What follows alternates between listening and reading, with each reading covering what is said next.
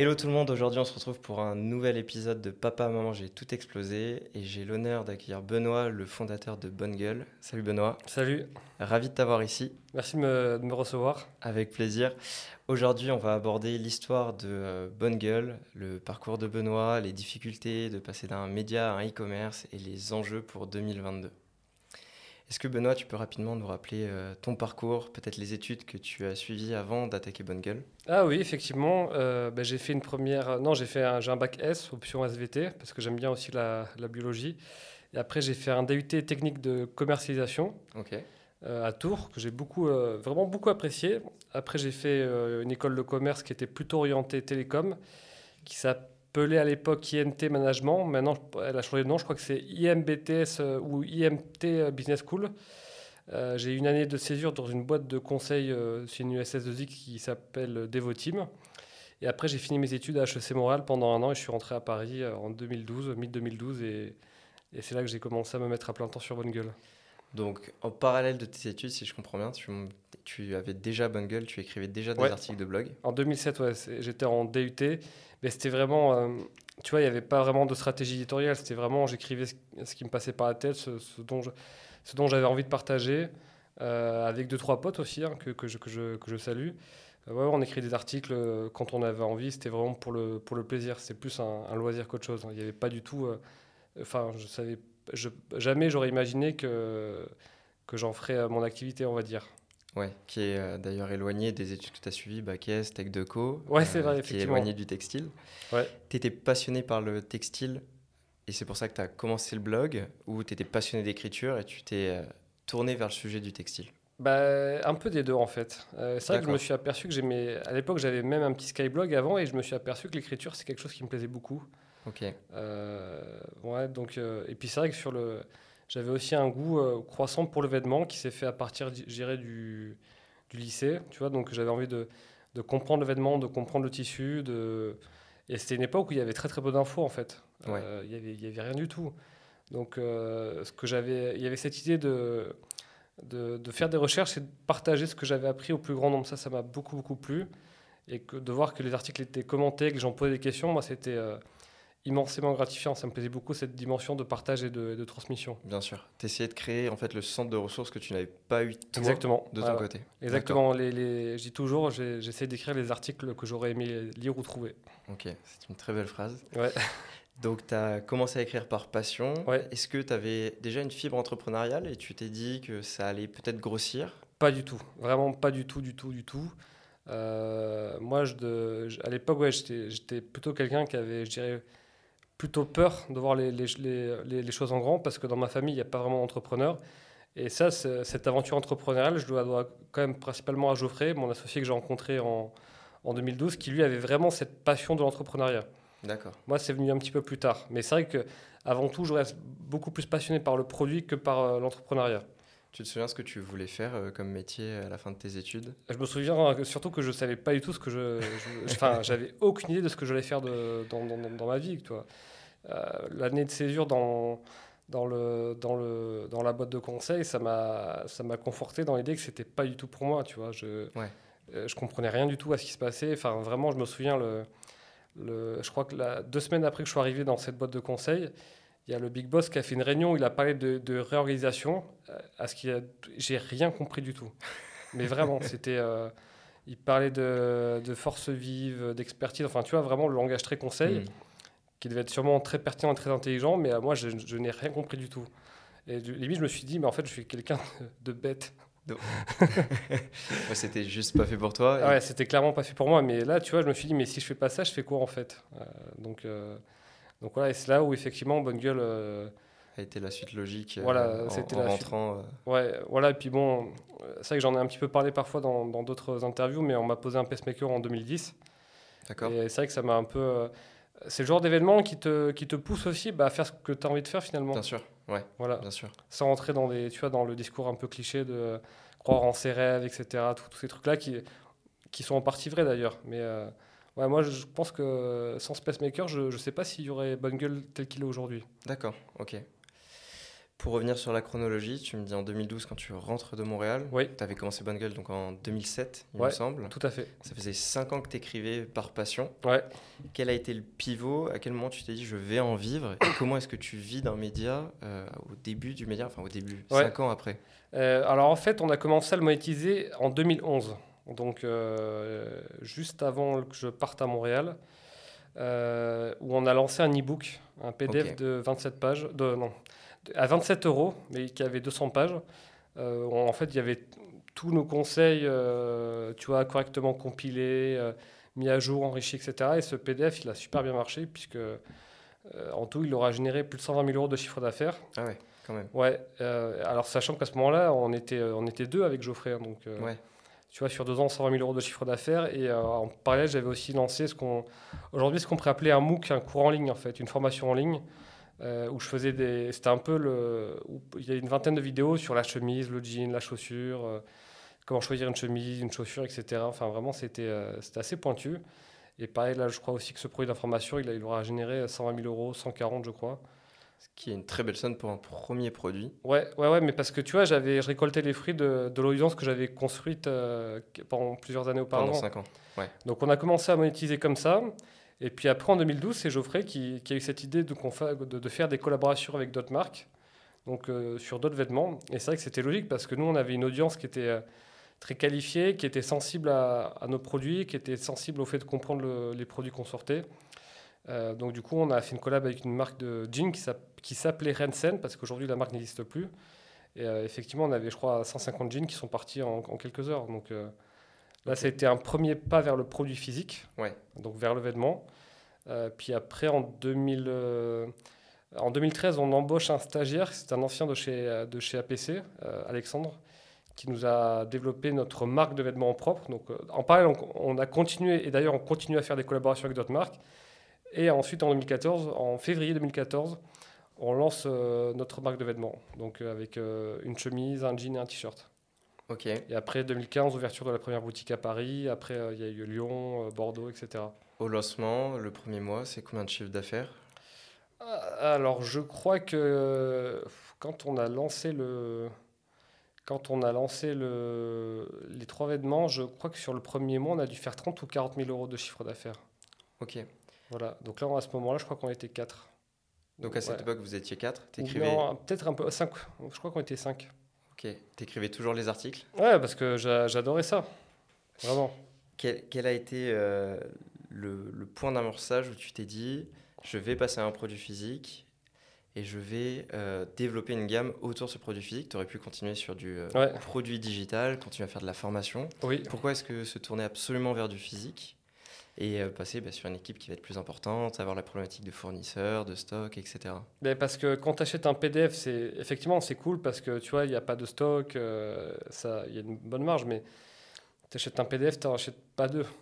Par contre, quelqu'un, voilà, il peut acheter une chemise, il peut acheter un pantalon, il peut acheter tout ça. Donc, euh, il y avait ça, c'était plus logique. Et, mais surtout, moi, ça me plaisait vraiment beaucoup en vrai de, de, de proposer des, des vêtements, après avoir passé des années à parler d'autres marques, de, d'autres marques, d'autres vêtements, bah enfin que ce soit nous qui en proposions un, c'était, moi ça me stimulait beaucoup en fait. Ouais, c'était la suite logique en fait du média. Ouais, c'était, il y avait à la fois des, des raisons euh, assez rationnelles, très business, tu vois. il y avait aussi à la fois bah, ouais, une vraie envie de, de, de passionner, de, de enfin bah, proposer aussi un vêtement en tant que passionné. Et pour revenir sur un chiffre intéressant, au moment où tu lances le produit physique, oui. c'est euh, combien d'audience? Quel volume d'audience mensuel? Ah, Il faudrait que je regarde sur... Euh, une, fourchette, une grosse fourchette. Je pense qu'on devait être, à mon avis, à peut-être moins d'un million de visiteurs uniques par an, hein, il me semble. Ok. Ah, il faut vraiment que je revérifie tout ça. Tu lances les premiers produits, ça se passe bien. Ouais. Tu décides de partir sur euh, une gamme de produits ouais. directement? Une marque, ouais. Ok, quels sont les enjeux, quelles sont les premières problématiques auxquelles tu es confronté? Parce que tu passes de l'univers du média, qui est une passion, à du e-commerce sourcé, où en fait c'est pas du tout ton métier, j'imagine? L'enjeu, c'est la production, principalement. C'est d'avoir des événements qui arrivent en temps, en heure, conformes, euh, dans les bonnes quantités, avec la qualité souhaitée. Ça, c'était vraiment un, long, long apprentissage. Apprentissage qui n'est d'ailleurs pas terminé. Donc, euh, ouais, l'enjeu, ça a été, euh, tu vois, enfin Très concrètement, je me souviens une fois, on avait fait une collaboration avec une marque de sneakers qui s'appelle Natural Standard. On avait vendu 300 paires dans le week-end. À l'époque, on faisait nous la, la logistique. Donc, tu vois, mais comment t'expédies concrètement 300 paires de sneakers Tu vois, quel, quel colis il faut acheter Et même, ne serait-ce que comment est-ce que tu amènes 300 paires, 300 euh, colis de, de sneakers à la, à la, poste? À la poste, ouais. Voilà, donc en gros, on avait bloqué le, le carré pro de la poste. C'était assez. Et à un moment, ils ont dit non, attendez, on, peut, on a trop de trucs, on peut plus du tout vous prendre vos, vos, vos colis, quoi. C'est, on est blindé. Donc, euh, ouais, ouais, donc ben, c'est devenir e-commerçant en fait. Hein, donc, euh, sûr. Euh, installer un terminal de paiement, etc. Donc, il y avait, il y avait vraiment cet enjeu de, à la fois de produit et de distribution finalement. Ok, donc tu découvres l'univers de la production, tu découvres l'univers du e-commerce. Exactement.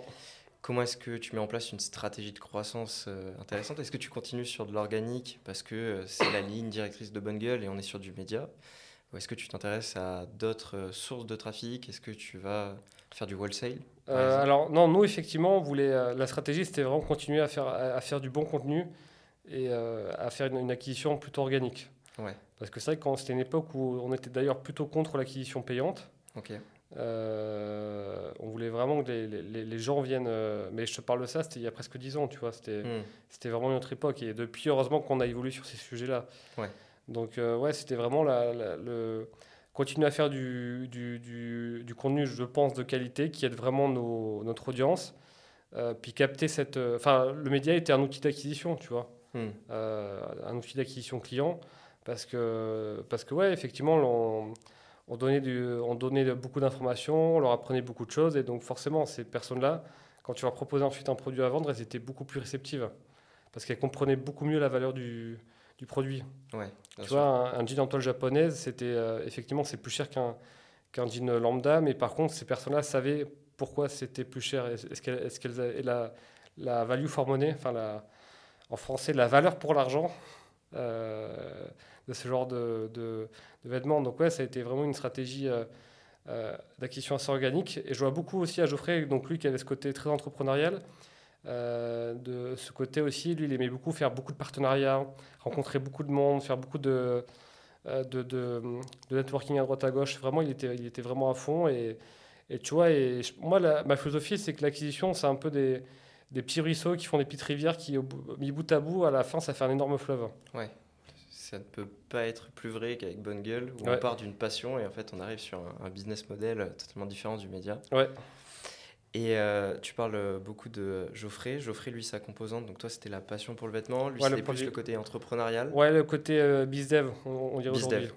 Euh, ouais, bizdev, euh, un peu marketing aussi. Ouais, mais côté partenariat, tout ça, c'était lui. Qui reste donc de la croissance organique. Est-ce que vous avez pensé à vendre Bandgueule dans des, chez des revendeurs, dans des ah boutiques partenaires? Alors, non, on voulait pas faire de wholesale parce qu'on voulait garder ce qu'on appelait un prix juste. C'est-à-dire qu'effectivement, quand. Alors, depuis, là aussi, je pense que j'ai beaucoup plus mûri sur cette question-là, parce que les revendeurs sont des gens qui, font quand même un, sacré boulot. Notamment, là, on est à Bordeaux, il y a de très très belles boutiques aussi. Euh, où je pense que voilà, les Bordelais sont bien contents de pouvoir aller dans des boutiques, essayer des marques euh, un peu avec de, la vraie singularité. Et c'est vrai que nous, à l'époque, euh, on voulait pas de revendeurs parce qu'on voulait, du coup, vu que tu n'as pas la marge de revendeur, tu peux vendre le vêtement moins cher. Ouais.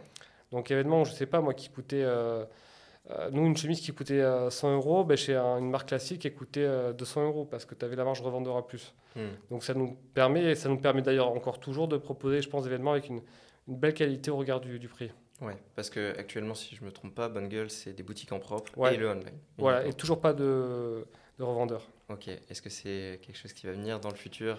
On a tu dis que tu as mûri sur le sujet. Ouais, on a fait quelques tests. Hein, tu vois, on a été au printemps, bon marché, mais c'est c'est pas c'est pas trop notre truc pour le moment. Ok. Voilà. Et après, tu vois, en business, je pense qu'il y a des certitudes et parfois il n'y a pas de certitude. Et en hmm. l'occurrence, sur le, je suis pas fermé en vrai par rapport à ça, mais il faut il faut qu'on trouve la bonne manière de le de, de, de, de le faire. Ouais. Ok. Là, combien de boutiques actuellement Bonne Gueule en France? Alors, on en a deux à Paris, donc une à Lyon, une à Bordeaux, euh, une à Nantes, une à Rennes, une à Lille, une à Strasbourg, et là on ouvre Toulouse, donc on va en avoir neuf. Ok. Pourquoi avoir choisi de faire des boutiques en propre et ne pas continuer uniquement sur du online? J'entends beaucoup que les boutiques sont des puissants fonds. Ouais. ouais. alors moi je suis pas d'accord et je pense qu'aujourd'hui une marque digitale sans lieu physique, il lui manque un truc vraiment. Surtout sur l'événement, il y a toujours un moment, mais tu as besoin de. Tu étais content d'aller de, de, chez ta marque préférée, de voir l'événement, de le toucher, de, de, de, de l'essayer. Enfin, vraiment, c'est. Euh, ouais, moi, je suis super content des. des les, les, les, endroits où on a mis des boutiques, on s'est aperçu que ça augmentait le chiffre d'affaires global de, de, la zone, en fait. Ok. Donc, euh, ouais, il y a un effet halo, il y a un effet de. un positionnement aussi. Il y a des remontées marché. Enfin, c'est. Euh, et puis on a des boutiques qui sont quand même, euh, qui sont quand même plutôt bien rentables. Donc on est, on est, c'est un, un, vrai, euh, comment dire, en termes de business, a un vrai sens. Ok, donc ce n'est pas juste pour faire de la notoriété. Non, non, non. D'accord, il y a de la rentabilité. Ah oui, ouais, ouais, ça marche plutôt bien. Ouais, ouais, on avait, je pense qu'à Paris notamment, on a notre première boutique dans le Marais qui était dans une, un emplacement vraiment pas très cher où elle faisait un chiffre d'affaires par rapport à sa taille qui était vraiment, qui était vraiment important. Donc on avait une très très forte rentabilité au mètre carré. Ok. Ouais, ouais, donc euh, non, non, le, on a bien passé le passage retail, je pense. Euh, et pour moi, une marque digitale, aujourd'hui, elle doit avoir un lieu physique. Elle, doit avoir un lieu incarné. Je, pense que c'est la suite logique. Hein. On parle beaucoup de DNVB, mais de plus en plus, on a besoin du wholesale, on a besoin d'avoir des boutiques en physique. Exactement. Surtout que les leviers d'acquisition, alors toi, tu es sur, beaucoup sur de l'organique, donc c'est un peu différent, mais les, les leviers d'acquisition sont de plus en plus chers et les marques cherchent aussi à avoir des points de vente différents que du online. Euh, Exactement. Ah ouais, tu l'as dit, l'acquisition payante aujourd'hui, elle est, c'est un peu la, la, guerre, quoi. Ouais, tout à fait. Donc euh, il faut, il faut des relais et la, boutique. Euh, en plus, je pense que nous, quand, on, quand un client entre en boutique et qu'il achète, on sait derrière, je pense, le, le fidéliser. Ouais. Donc tu vois, c'est une acquisition quasiment gratuite, on va dire. Un client qui achète en boutique va être plus susceptible de racheter en ligne après ou reviendra sur le point de vente initial? Alors c'est très très omnicanal. Vraiment, il y a tous les cas. Tu as le mec qui vient en boutique et qui achète sur l'e-shop. Ouais. Tu as la personne qui a vu le, sur l'e-shop mais qui dit je veux d'abord essayer en boutique et qui l'achète. Euh, c'est vraiment, il euh, y a pas de, c'est vrai, c'est le vrai omnicanal en fait. Hein. Ouais, c'est une stratégie gagnante pour le coup. Ouais ouais, je, je pense. Ok. Bonne gueule, ça a commencé avec des vêtements pour hommes. Oui. J'ai vu que tu avais lancé donc la gamme femme il y a quelques temps déjà. Ouais.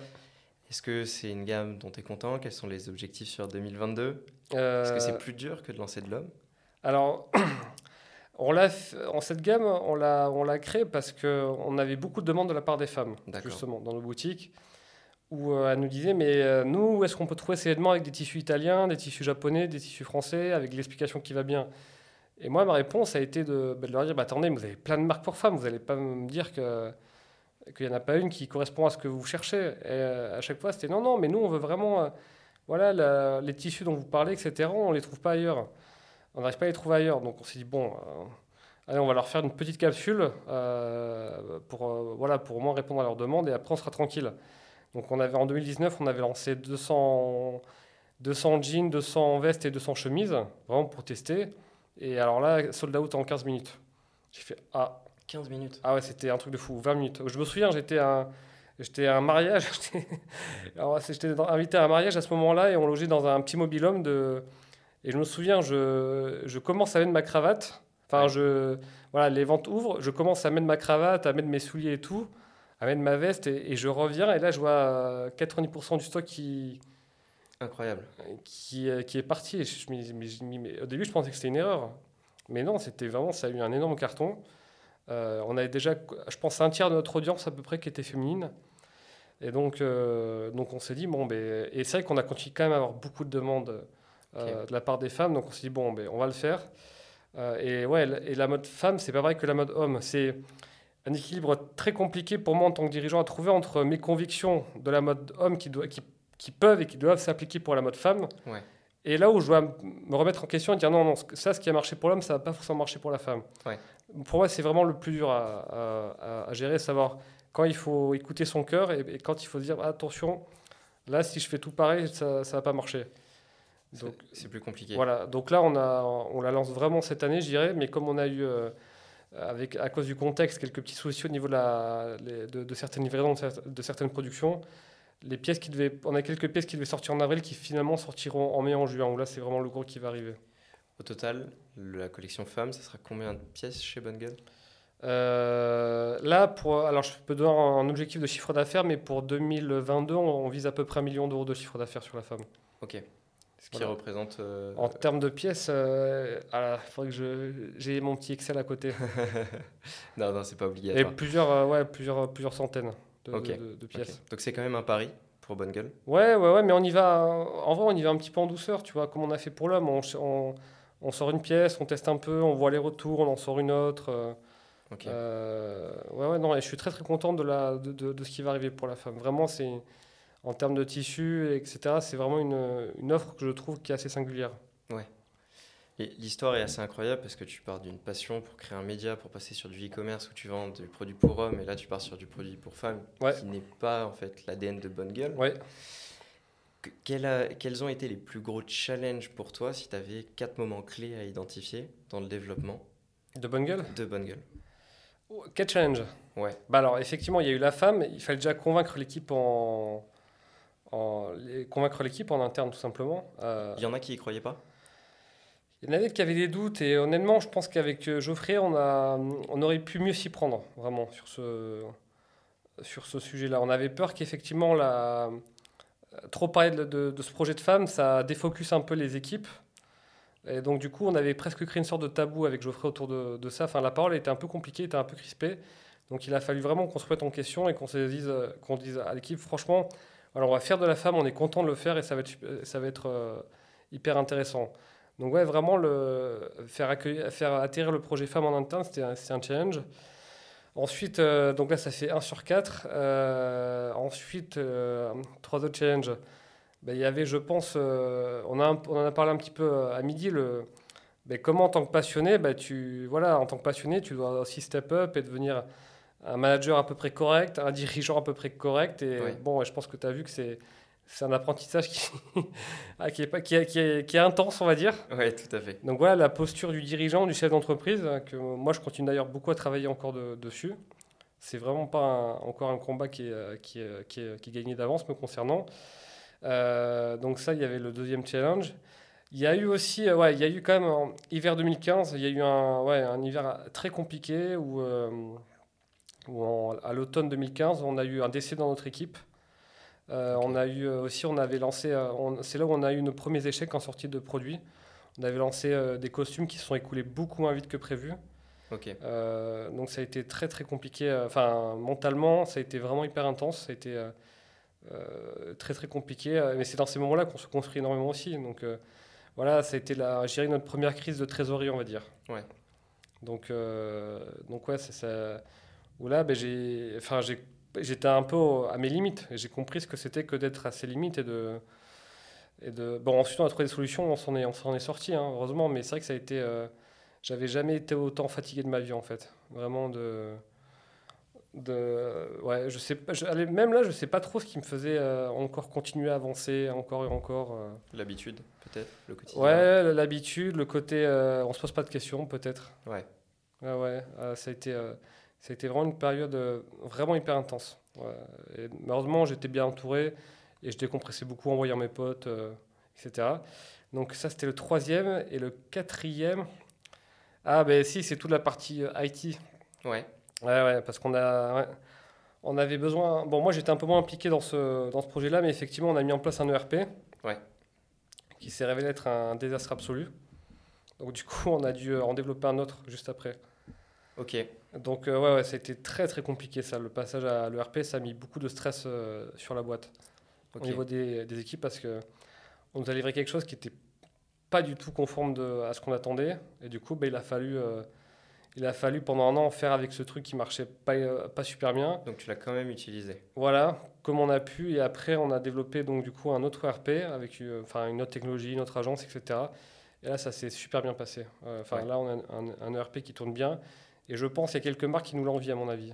Ah oui, à ce point-là Ouais, ouais, ouais, ouais qui, qui, marche bien. On a, on a vraiment beaucoup de, beaucoup de, de, de, données par rapport à ça. Et là, d'ailleurs, autre challenge un petit peu IT, c'est qu'on est en train de, de, faire une refonte de nos plateformes parce qu'aujourd'hui, c'est tout le problème. Le, média et l'e-shop sont, sont, sur deux sites séparés. Ouais. Le média, c'est bonnegueule.fr et l'e-shop, c'est shop.bonnegueule.fr. Et donc là, on est en train de sortir un site qui va les fusionner tous. Enfin, qui va fusionner les, les deux. Et. Et les projets IT web, c'est loin d'être. Euh, c'est loin d'être un long fleuve, un long fleuve tranquille, on va dire. Ouais, c'est des projets qui prennent du temps et voilà. ça se passe jamais comme prévu. Voilà, puis tu vois, et non, effectivement, et pour finir en challenge, bon, j'en ai, ai dit plus de 4, mais il y a eu il y a tout ce qui était lié au Covid, tu vois, toutes les productions qui sont arrivées en retard, les qui arrivent au dernier moment, euh, les lancements qu'on a dû faire alors que la prod est arrivée tout juste en magasin, enfin c'était vraiment galère ça. Comment tu gères euh, justement avec l'arrivée du premier confinement euh, le suivi des, commandes, l'équipe qui passe en télétravail? Je ne sais pas si tu faisais du télétravail. Ouais, nous on en faisait déjà euh, avant. Donc alors le télétravail, ça n'a pas du tout été un problème. Ok. Tu vois, on avait Slack, on avait. Euh, ok, donc vous étiez déjà équipé. La problématique était plus sur la livraison et la production. Ouais, ouais. Ben nous, tu vois, Jordan qui un nos... enfin maintenant il a l'équipe marketing, mais avant il était au pôle édito. Ben, à ce moment-là, il habitait déjà à Bordeaux, donc tu vois, on savait travailler à distance et. Ouais. Et là-dessus, je pense que ça s'est à peu près bien passé. Vraiment, je pense qu'effectivement, pour certains collaborateurs, ça a dû être euh, plus difficile parce que tu vois, ils habitent à Paris dans des petites surfaces, donc euh, euh, ça les a mis à rude épreuve. Mais le, passage au télétravail s'est bien passé. Non, ce qui a été galère, c'était l'audience du site qui a, qui a, un peu décroché, c'était le chiffre d'affaires divisé par 4. L'audience a décroché? Ouais, Pourtant, les gens étaient quand même chez eux. ouais, mais je pense qu'effectivement, Netflix était plus plus utilisé que était, était, Il y avait un espèce de trou noir Netflix où les gens avaient ont eu du mal à en sortir, on va dire. Ok. Donc il y avait tous ces sujets-là. La partie éditoriale, qu'est-ce que. Dans un contexte où au premier confinement, personne ne savait ce qui se passait, enfin tout le monde se demandait mais c'est quoi ce truc? À quoi doit ressembler de, de, de, de, l'éditorial chez Bonne Gueule dans ces, dans ces moments-là? Euh, Ouais, il y avait tout ça, il y avait le il y avait effectivement le, continuer à piloter la boîte à distance. Les commandes, du coup, qui se sont euh, mises sur poste pendant, euh, euh, je crois, c'était deux ou trois semaines quand même. Ouais, ce qui est un gros délai pour une boîte. Ouais, ouais, ouais, ouais parce que ben, tout le monde arrêtait d'expédier en fait, parce qu'on ne savait pas trop à quel point c'était contagieux. Enfin, il y avait tout ça. Il y avait bon, la fermeture des boutiques qui a été très très dure, vraiment, parce que nous, c'était quand même. on a une part vraiment non conséquente, bien, enfin, une part bien conséquente justement du chiffre d'affaires qui vient des des boutiques. Et euh, ouais, d'ailleurs, c'était trop mignon parce qu'on avait des, de conseillers en boutique qui sont assez proches de nos clients. Et euh, parfois, certains clients leur amènent des petits cadeaux, des, des, petits, des petits gâteaux, des petits, petits cadeaux aussi. Et euh, là, c'était vraiment touché de voir qu'il y avait certains clients qui envoyaient des SMS à certains conseillers en leur demandant bon, comment ça va de votre côté, est-ce que tout va bien, est-ce que vous avez besoin de quelque chose? Donc, ça a aussi permis de, de voir une solidarité. quoi. Donc c'est une, une, vraie communauté bonne gueule. Ouais, le premier confinement, ça a été euh, effectivement. Moi, il faut savoir que j'habite à 300 mètres des, des, euh, de mes bureaux, donc je pouvais y aller tous les jours, ce qui, je pense, m'a beaucoup aidé. Et je me souviens, ces journées, quand même, en termes de volume horaire, c'était vraiment lourd quand même. Ouais, en termes de stress aussi. Ouais, j'arrivais à 10h et je me souviens, je partais quand j'entendais les, les, les, gens qui applaudissaient donc vers 20h.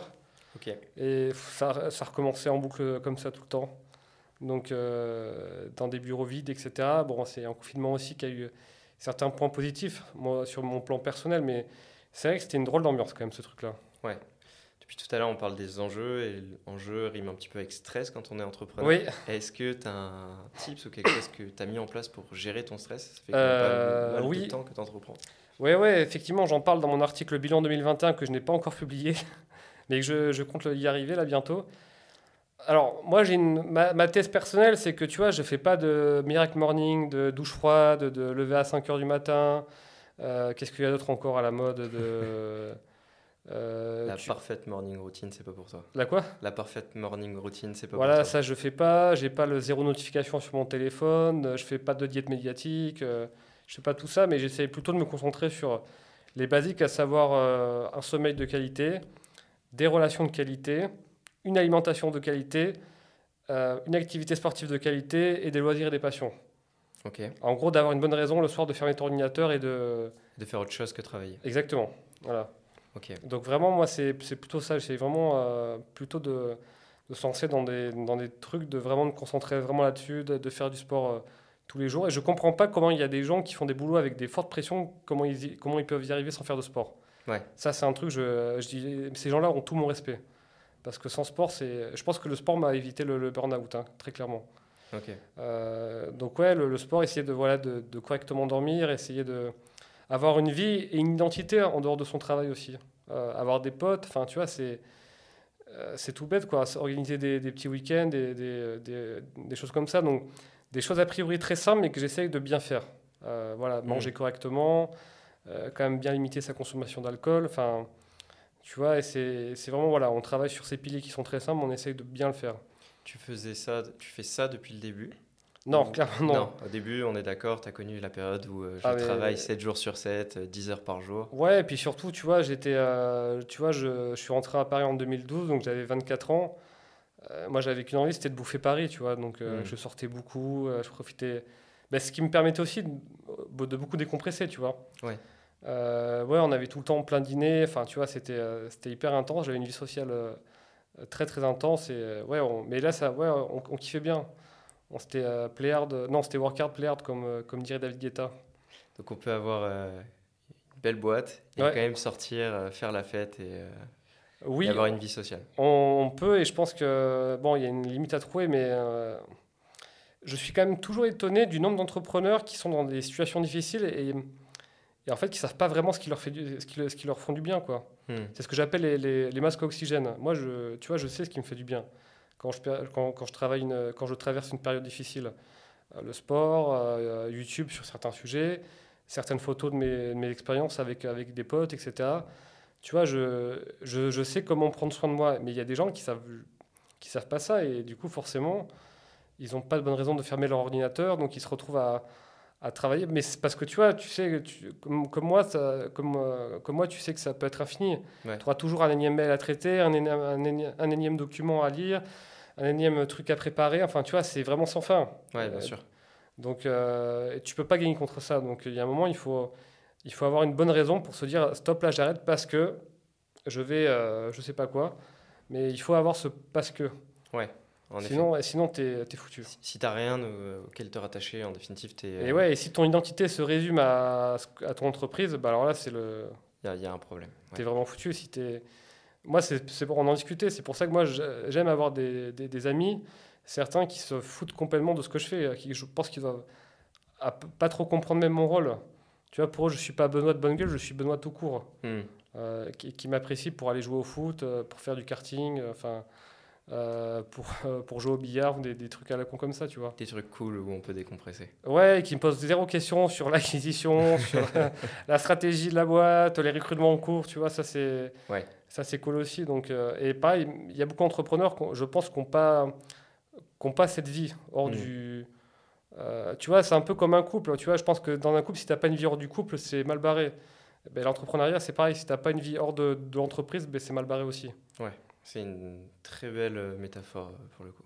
Eh ben, exactement. Mais ce qui est assez paradoxal, parce que tu as certains entrepreneurs, justement, qui ont du mal à avoir une vie de couple parce qu'ils ont une vie d'entreprise qui est trop présente. Donc, tu vois, il y a le Ouais, bien sûr. Il y a le, il y a, ça, se, ça, se, ça se nourrit. Mais tu vois, les, et surtout, le, le, dernier truc, c'est que j'ai un ami, là, Alexis de, de Yaniro, qui, qui m'a dit un truc, qui m'a dit les névroses du dirigeant sont les névroses de l'entreprise. Mhm.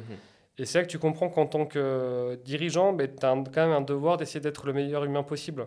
Ou en tout cas, de travailler à l'être.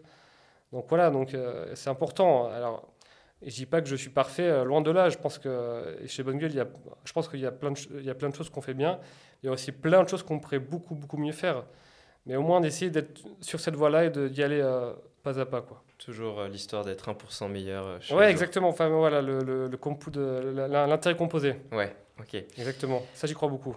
On, dans la vie d'un entrepreneur, il n'y a pas que du stress, il y a aussi des beaux moments. Si tu avais un beau moment pour Bonne Gueule, qui te reste en mémoire, ça serait lequel? Alors, il y en a un qui, qui m'a beaucoup marqué, c'était... Euh, c'est arrivé qu'une seule fois. Alors, c'était à l'époque où on faisait pas mal de soirées au bureau, donc euh, quand on avait nos bureaux euh, dans, le sentier. Et là, je sais pas pourquoi, euh, je crois que c'était en juillet, je, ne me souviens plus, et je crois qu'on n'avait pas vraiment d'occasion particulière, mais on, fait une soirée qui se passe bien. Et alors, d'un coup, je sais pas ce qui leur est arrivé l'équipe de l'époque nous a offert un cadeau à moi et Geoffrey pour nous remercier. Je ne sais plus pourquoi il voulait nous remercier, en disant, mais euh, je crois qu'il n'y avait pas d'occasion particulière, mais c'était vraiment euh, nous remercier voilà, de, ce qu'on avait fait, etc. Et euh, il nous avait fait un beau discours, je crois que Geoffrey, il, avait même pleuré, et il nous avait offert des enceintes. C'est vraiment tout con, mais que moi, je ne m'y attendais pas du tout, tu vois, je... je sais pas, ça m'avait beaucoup, beaucoup touché, ouais, qui spontanément que l'équipe que l'équipe offre un cadeau à ses, à ses, deux patrons. Ah ouais, ça m'avait vraiment, euh, ça j'en garderai un souvenir vraiment vraiment ému. C'est là que tu te dis que tu as monté une belle équipe et une belle boîte. Et ouais. Alors depuis, ça c'est plus jamais arrivé malheureusement.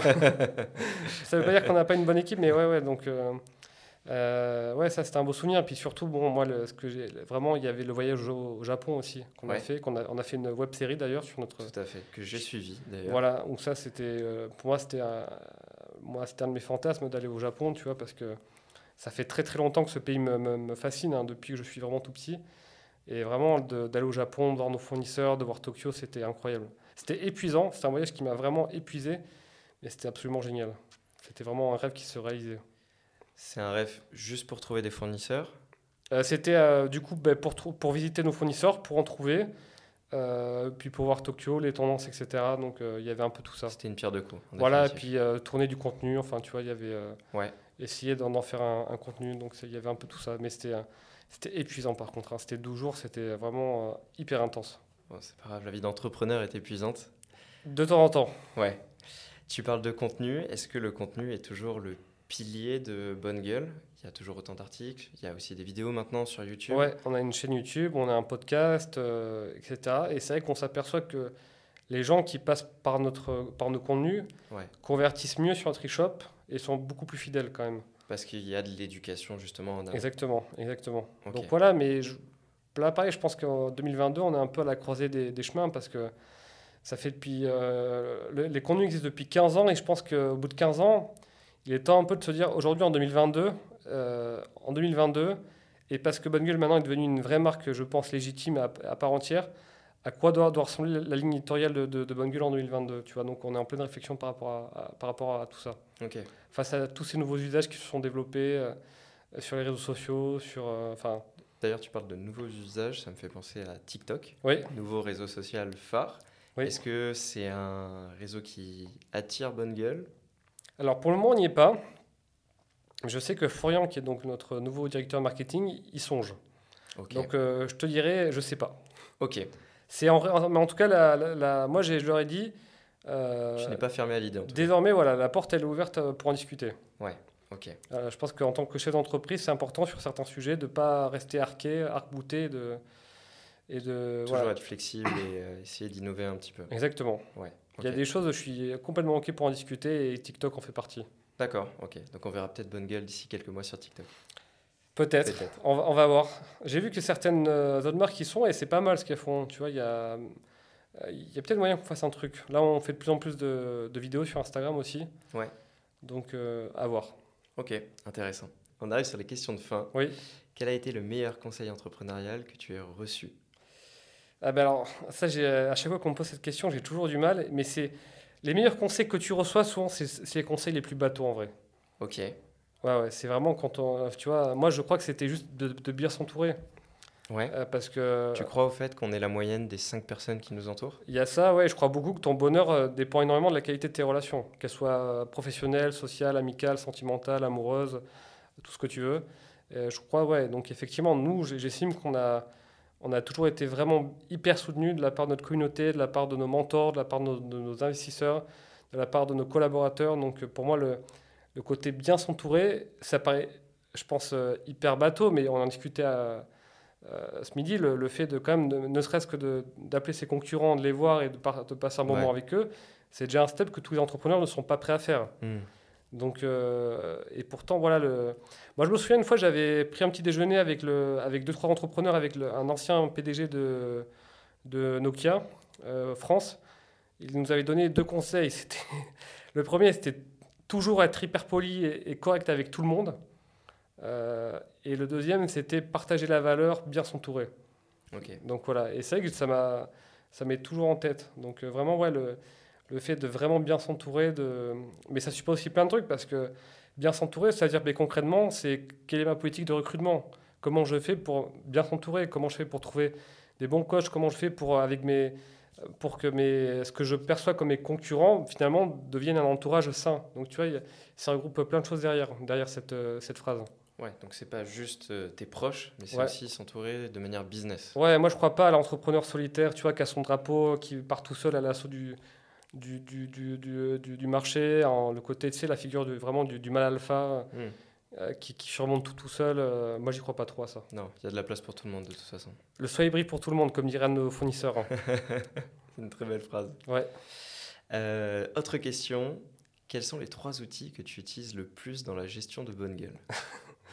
Alors, on en a, parlé à midi, mais bon, Spendesk, qui est un outil pour gérer les, notes de frais, qui est très pratique. Euh, ensuite, c'est, tu vois, y a, on a Slack, qui que je pense que vous avez aussi. Oui, tout à fait. Qui un outil de messagerie d'entreprise qui, qui, marche très bien. On a Notion, qui est un outil de, pour gérer bah, tout le, une base de connaissances finalement, pour gérer tous les, tous les documents, les process, les machins. Euh, moi, j'ai un client mail que j'aime beaucoup, qui est un peu cher, qui s'appelle Superhuman. C'est 30 dollars par mois, mais qui me permet de. moi, je suis quelqu'un, j'aime pas traiter mes mails. Vraiment, c'est un truc relou. Euh, et Superhuman, euh, je prends à peu près du plaisir à le faire parce qu'il est vraiment hyper optimisé. Enfin, c'est vraiment. c'est Ça te permet de gagner du temps? Ouais, clairement. Ouais, ouais, tout se fait au clavier. Enfin, c'est un, bonheur. Ok. Tu as même un raccourci clavier pour te désabonner des, des newsletters. Ok. Quand tu ouvres l'email, tu veux te désabonner, tu as juste un raccourci clavier à faire. J'irai voir après le podcast alors. Ouais, ouais, ouais. Donc ça, c'est un, un, chouette outil. Euh, qu'est-ce que j'utilise encore? Ben, ouais, WordPress, évidemment. Bon, maintenant, ça a changé parce qu'on va changer de, de, plateforme. Mais je dirais, voilà, Slack, Notion, euh, Superhuman et Spendesk pour les notes de frais. Ok. Notion, c'est l'outil qui revient le plus euh, depuis, depuis un an. Ouais. On entend parler partout. Ouais, il y a ClickUp, il paraît qu'il est pas mal aussi, mais je connais pas très bien. Ok, je connaissais pas non plus. Ouais. Quel est euh, l'objet qui symbolise le plus bonne gueule pour toi? Ah, ben je l'ai. Amené? J'ai apporté un. Oui. Alors je le découvre en live, je n'ai pas été spoilé. Je sors mon petit sac à dos. J'ai une passion pour, pour les sacs à dos. Hein. Donc euh, je l'ouvre. C'est un peu bateau, mais bon, je ne m'aurais pas apporté autre chose. C'est euh, hop, notre chemise en chambré japonais. Euh, pourquoi? Parce que le, je trouve dedans ça, ça résume bien bonne gueule parce que tu vois le, le chambré c'est un tissu que j'aime beaucoup. De loin tu as l'impression que c'est une chemise euh, bleue. Ouais. Mais quand tu, tu, tu, tu, vas plus près, tu aperçois que le tissu il a quelque chose de particulier, c'est un tissu japonais. Il y a cette notion de. On peut, il y a plein de choses qu'on peut raconter sur cette chemise parce que les Japonais, ils ont une notion, ils aiment bien le, qui s'appelle le wabi-sabi, c'est cette notion de, de, beauté imparfaite. Mhm. C'est-à-dire que les tissus japonais ont beaucoup de, grains d'irrégularité parce qu'ils font ça sur des vieilles chemises. Et ça permet vraiment d'avoir un, voilà, un, tissu qui est beaucoup moins homogène que les tissus européens, qui a vraiment qui a une âme, qui a, qui a, beaucoup de grains. Et voilà, et c'est ça que j'aime beaucoup. J'ai vu d'ailleurs les machines sur lesquelles ce tissu était tissé au Japon. Et, euh, et ouais, il a vraiment une aspérité. J'aime bien cette philosophie de, de, de se dire que c'est dans le c'est dans l'aspérité, l'irrégularité, c'est là où se trouve la, la, beauté des choses, tu vois. Ok. Donc, euh, ouais, mais c'est un, peu, euh, c'est un peu proche d'un art japonais qui s'appelle le kintsugi, où tu, où, tu sais, la vaisselle qui est cassée, tu la recolles avec des, des feuilles d'or, où la cicatrice devient le, devient, devient ce qui fait le, le la, ce qui, ce qui rend l'objet beau. Qui, qui, est beaucoup aussi euh, vendu euh, maintenant en déco, euh, reproduit par des grandes chaînes. Exactement, voilà. Et sachant que moi, en plus, avec mon pacemaker, j'ai une grosse cicatrice, t'imagines bien que ça me, ça me parle encore plus. Voilà, et puis tu vois, là, tu as des boutons en bois. donc voilà, c'est une chemise qui, a priori, c'est une chemise bleue. Et c'est pas que ça non plus. Et je trouvais que voilà, ce, ce, tissu japonais, légèrement irrégulier, qui a toute une histoire, qui est très agréable à porter, euh, les boutons, les, les, boutons d'olivier, tout, ça, je trouvais que ça, ça, ça, correspondait bien à la philosophie de Bonne Gueule dans ce événement très quotidien, mais avec toujours ce petit quelque chose à raconter, ce petit, euh, cette petite histoire au niveau du tissu, cette aspérité. Ouais, donc c'est plus qu'une chemise, c'est une histoire à travers le vêtement. Voilà, exactement. Ok. Merci beaucoup Benoît euh, d'être venu aujourd'hui. C'était un plaisir d'échanger avec toi. Comme d'habitude, j'espère que ce contenu vous a plu. Vous nous retrouvez chaque semaine avec un invité entrepreneur de façon à échanger sur les tips, les enjeux et l'aventure entrepreneuriale. Portez-vous bien, à bientôt. Ciao